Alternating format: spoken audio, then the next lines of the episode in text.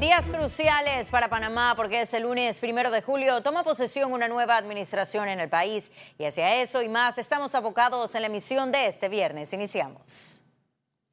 Crece la expectativa de la productiva, productividad, corrijo, que tenga el próximo gobierno a tres días de la toma de posesión de Laurentino Cortizo. Combatir el crimen organizado liderado por las pandillas, erradicar la corrupción e incrementar el presupuesto en el órgano judicial para la administración de justicia será la tarea del nuevo gobierno. Se ha visto pues eh, recientemente un incremento de las bandas de, ciudadanos dedicados a, robos en la calle. existe pues grandes peligros en materia eh, y expectativas en materia de, del blanqueo de capitales. Eh, se ha observado pues la injerencia de cierta cantidad de capitales eh, sucios en, la, en los circuitos económicos reglados.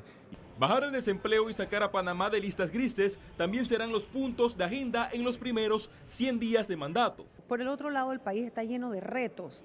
Hay retos importantes que tienen que ver con la deuda pública, que tienen que ver con la inclusión de Panamá en la lista del GAFI y que a pesar de eso hay que reactivar la economía y reactivar una economía que tiene por otro lado, un 40% de empleo informal y que además tiene más de 200 mil panameños que no han tenido oportunidades ni de trabajar ni de estudiar. La economía está ahora mismo en un proceso muy lento de desaceleración económica, por tanto eh, se necesita reactivar la economía. ¿Y cómo se reactiva la economía? Básicamente pagando las deudas. El Estado le debe a los proveedores, en proveedores de servicio, proveedores de obras públicas, proveedores de bienes, muchísimo dinero. En cuanto al agro, el gobierno entrante tendrá su primer acercamiento con los productores el próximo 3 de julio en el Consejo de Gabinete de Divisa. Un reto relevante del presidente electo Laurentino Cortizo será la efectividad de las reformas constitucionales que deberán ser aprobadas por el pueblo panameño en el referéndum del 2020. Félix Antonio Chávez, Econius. Y un grupo de jóvenes espera transparencia y rendición de cuentas de la nueva Asamblea Nacional. Se trata de un movimiento juvenil que lidera la campaña Diputado tu empleado, que buscará estar pendiente del trabajo en las 15 comisiones y los debates de proyectos de ley en el Pleno Legislativo para promover la participación ciudadana, que en ese periodo fue escasa en medio de escándalos de corrupción en la Asamblea Nacional. Lo que vamos a hacer básicamente es que durante esta primera legislatura vamos a ir a visitar la Asamblea desde julio, que arranca en el 2, hasta octubre. Vamos a ir a visitar los debates en las comisiones y en el Pleno para ver cómo están actuando nuestros diputados en cuanto a si asisten a la Asamblea y a cómo están votando todos los proyectos de ley que ahí se discuten. No buscamos ningún fin político, lo único que queremos es darle a la ciudadanía la información necesaria para que ellos puedan así tomar la mejor decisión en cinco años y saber cómo está funcionando la Asamblea. Y los diputados electos del Circuito 810 recibieron ese viernes sus credenciales. Las credenciales las credenciales fueron entregadas por los magistrados del Tribunal Electoral luego que la diputada saliente Catherine Levy desistiera de la apelación por el rechazo de la impugnación que presentó. Tenemos proyectos importantes que tienen que ver con educación, también queremos ver que se hagan los proyectos que el gobierno está planteando, como es una potabilizadora nueva para lo que es el área de la capital. De hecho, yo estoy esperando a la primera vicepresidencia y bueno, esperamos contar con los votos para el primero de julio. Algunas personas sí nos han dicho de que renunciemos a, a los beneficios, pero creo que tenemos que primero que llegar y entonces ahí verificamos qué se puede hacer. En el 810 de Panamá Este logró la reelección Edwin Zúñiga, quien fue denunciado por el Contralor por el supuesto mal uso de las planillas. Verdaderamente lo que pasó con eso que, que son personas que cambiaron cheques dentro de una compañía, de una estación de combustible que, que prácticamente ni fu ni y, y, ya esto nosotros pusimos nuestros abogados para eso y, y veo que no hay ningún tipo de problema. A lo mejor prácticamente la, esas denuncias se, se caerán en un 50%. Los electores de ese circuito estarán representados en la Asamblea Nacional con dos diputados de Cambio Democrático, uno panameñista y un PRD. Félix Antonio Chávez, Econius. Y con 26 votos a favor, Esmeralda de Troitiño fue reelecta como miembro de la Comisión Interamericana de Derechos Humanos. La ex magistrada ocupará una de las cuatro vacantes para integrar la CIDH para el periodo 2020-2024.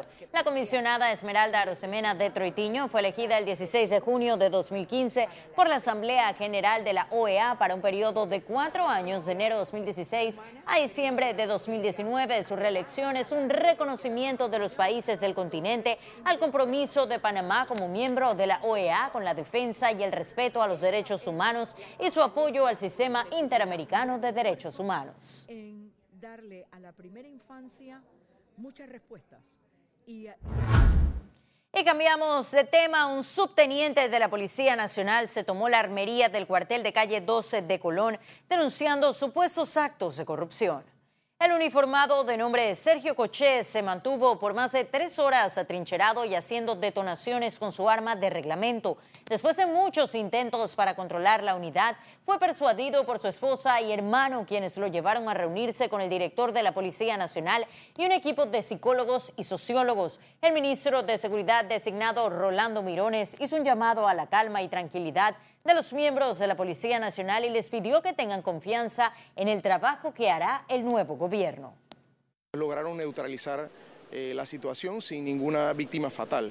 Así que realmente lo que nosotros yo le pido pues a la, población y a los medios eh, que con mucha responsabilidad esperemos los resultados de las investigaciones que, que se van a adelantar antes de estar sacando conclusiones y sobre todo generalizando eh, sobre temas que podrían comprometer eh, la imagen de nuestra fuerza pública. Eh, la Policía Nacional tiene un, grupo o una dirección de bienestar laboral muy robusta, así que ya quedó en, las manos de los especialistas y bueno, nosotros esperemos ver cuál es el, informe.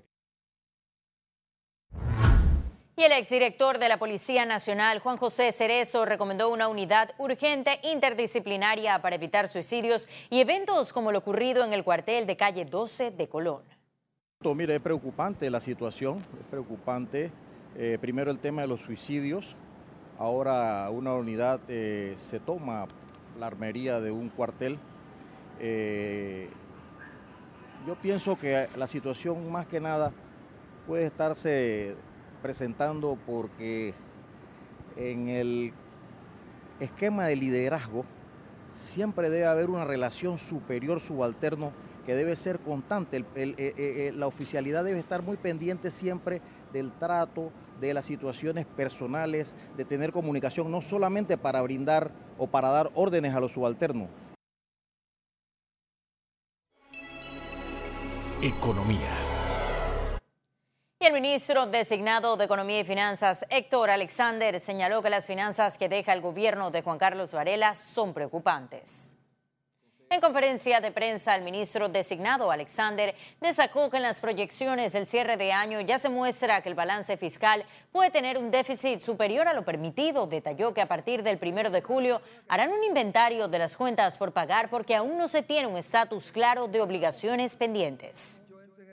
En los primeros cinco meses de este año, el ahorro del gobierno central es negativo en un poquito más de 500 millones de dólares. ¿Qué significa que el ahorro del gobierno central es negativo, un poco más de 528 millones de dólares? Es que los ingresos corrientes que recibe el gobierno pues no alcanzan para pagar lo que sería la planilla, los intereses, los subsidios y otros gastos corrientes que tiene realmente el gobierno. Y promover el desarrollo sostenible de la cuenca hidrográfica de la vía acuática es el objetivo del acuerdo de cooperación firmado ese viernes entre el Canal de Panamá y el Patronato de Portobelo y San Lorenzo. Imponente y rodeado de naturaleza, así luce el castillo de San Lorenzo, que fue construido en la entrada del río Chagres debido al tráfico de bienes que iban en dirección a España. En verdad para nosotros e, este castillo eh, de San Lorenzo es una minita de oro que todavía no, sabemos qué es lo que tiene adentro y el potencial de desarrollo de esta área depende mucho también de lo que podamos hacer e invertir en este fuerte San Lorenzo. El castillo de San Lorenzo fue declarado por la UNESCO como Patrimonio de la Humanidad en 1980. Para llegar al lugar, hasta el momento debe atravesarse aguas del Canal de Panamá en ferry. Tipo de, de castillo aquí que no tenemos en el Pacífico. El Pacífico tenemos las ruinas de Panamá la Vieja, pero no tenemos instalaciones como esta y están acá en el Atlántico, tan accesibles, lo único que hay que mejorar los, los accesos. El administrador de la vía interoceánica, Jorge Luis Quijano, anunció que en agosto próximo se inaugurará el tercer puente sobre el Canal de Panamá, lo que permitirá un acceso más expedito a San Lorenzo, un lugar que conjuga naturaleza e historia. Con cámara de Rodrigo Torres, Jessica Tazón, Econews. Y el 24% de los clientes residenciales a nivel nacional que consumen más de 300 kilovatios hora tendrán un aumento en la tarifa eléctrica del 7% a partir del segundo semestre de este año. La Autoridad Nacional de Servicios Públicos advirtió que para evitar que el 24% de clientes no subsidiados perciban el aumento, el Estado tendría que realizar un aporte adicional al Fondo de Estabilización Tarifaria por 47 millones de dólares que de adaptarse requeriría la aprobación del Consejo de Gabinete. La nueva tarifa eléctrica no impactará al 76% de los clientes y en el caso de los grandes clientes el alza será del 9%. Y ahora sí ha llegado el momento de conocer un resumen de la jornada bursátil de este viernes 28 de junio. Iniciamos. El Dow Jones cotizó en 26.599 con 96 puntos, un alza de 0.28%.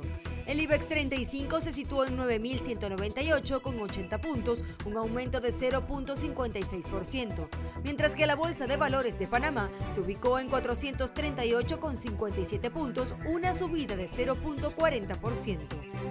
Ahora veamos en detalle el volumen negociado en la Bolsa de Valores de Panamá.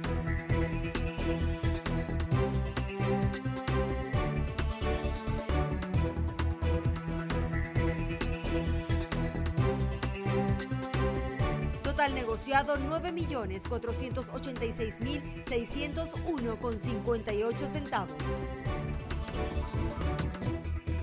En breve estaremos de regreso con las notas internacionales. Pero recuerde, también puede seguirnos en vivo desde su celular a través de la aplicación de Cable Onda Go.